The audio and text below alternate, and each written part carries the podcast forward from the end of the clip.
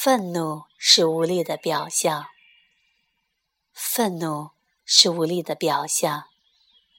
愤怒背后的信念是：你不能拥有你要的，或者你必须要忍受你不想要的。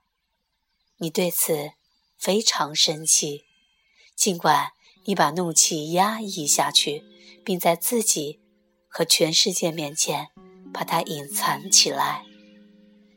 这些信念根植于过去，它们是在你的童年、你与父母的关系里形成的。这些信念符合当时的情况，然而它们已不再反映现实。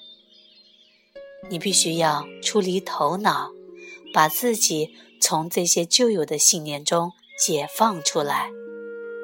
你必须要。